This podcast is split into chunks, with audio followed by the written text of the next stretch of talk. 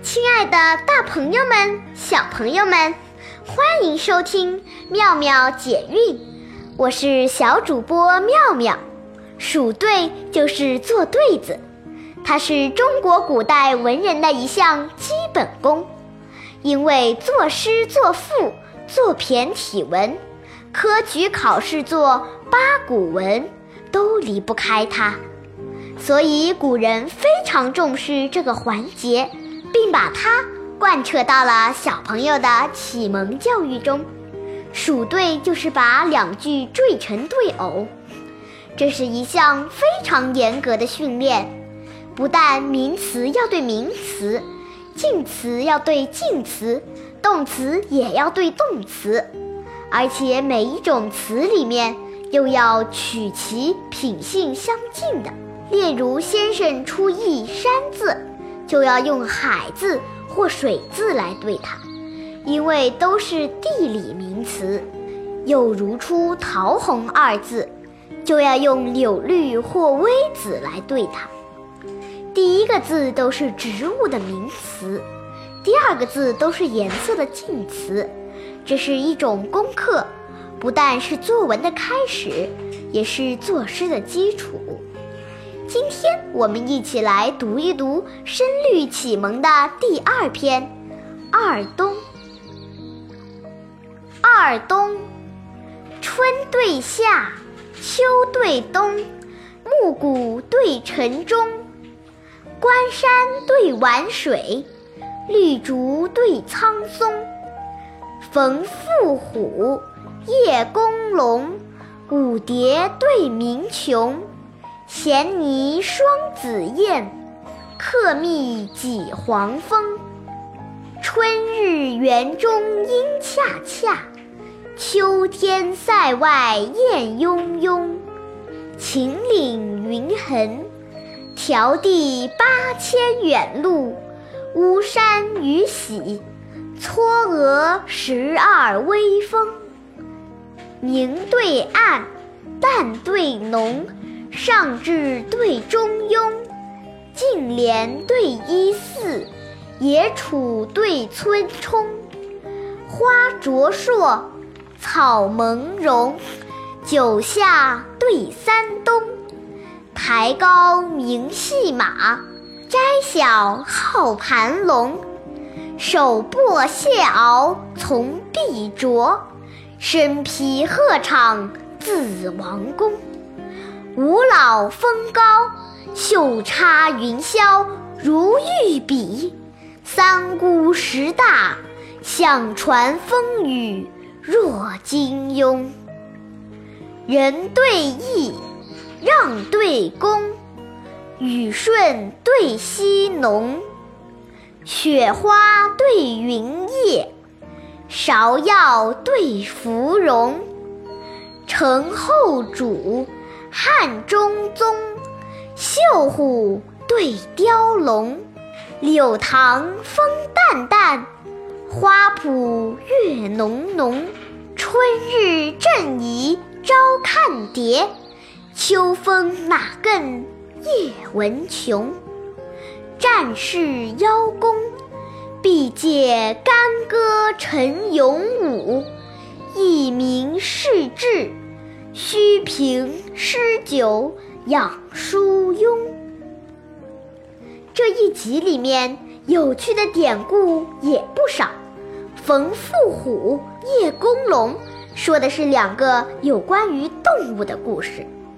上联中的冯妇虎出自《孟子·尽心下》。冯妇是一个晋国人，善搏虎。以此为业，后来不再杀虎，被称为善士。有一次在野外偶遇众人逐虎，不觉寄养，又卷起袖子下车打虎，遇到世人的取笑，后代便以冯妇，指代重操旧业的人。下联的叶公龙。则出自西汉刘向的《新序杂事》。叶公子自称喜欢龙，房屋四处都雕刻彩绘上各种龙的图形。天龙听说后，便现身于他家。叶公看见后，吓得魂飞魄散。后代便以叶公指代表面爱好，而非真正爱好的人。五蝶对鸣蛩中的蛩，在古代指的是蝗虫、蝉、蟋蟀一类的小昆虫，在这里指蟋蟀。因恰恰和燕雍雍都是拟声词，恰恰是黄莺的叫声。杜甫在古诗《江畔独步寻花七绝句》说。黄四娘家花满蹊，千朵万朵压枝低。流连戏蝶时时见，自在娇莺恰恰啼。而雍雍则是大雁的叫声，在《诗经·背风·庖有苦夜》有“雍雍鸣夜，旭日始旦”，意思是说。大雁雍雍的鸣叫，旭日东升，光闪耀。净莲对衣丝，净莲就是净夹，古代女子用来收放梳妆用具。衣丝则是用竹子或芦苇编成的方形盛物器具，用来盛放衣物。抬高明戏马。摘小号盘龙，是两个有故事的地名。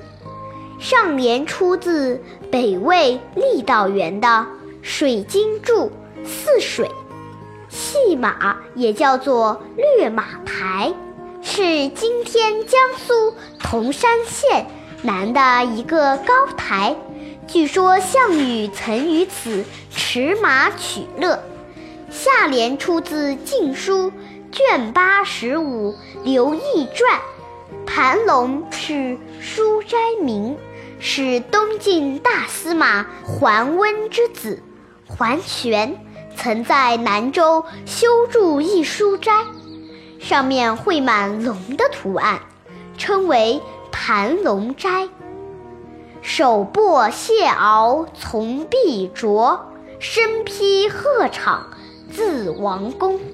也是两个典故，上联出自《世说新语·任诞》和《晋书·毕卓传》。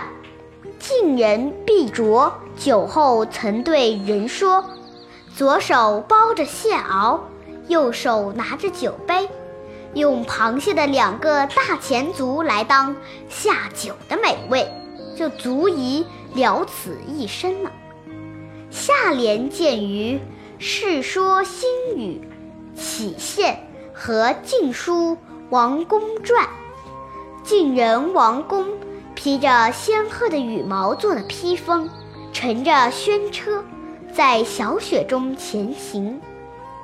孟昶在《离间窥见》说：“这真是个神仙呀！”《绣虎对雕龙》中，绣虎。指的是三国时魏国曹操的儿子曹植，他文章出众，当时人称绣虎。而雕龙指的是南朝梁的文人刘协，他曾作《文心雕龙》一书，非常的著名。今天的节目到此结束。欢迎大家下次收听，再见。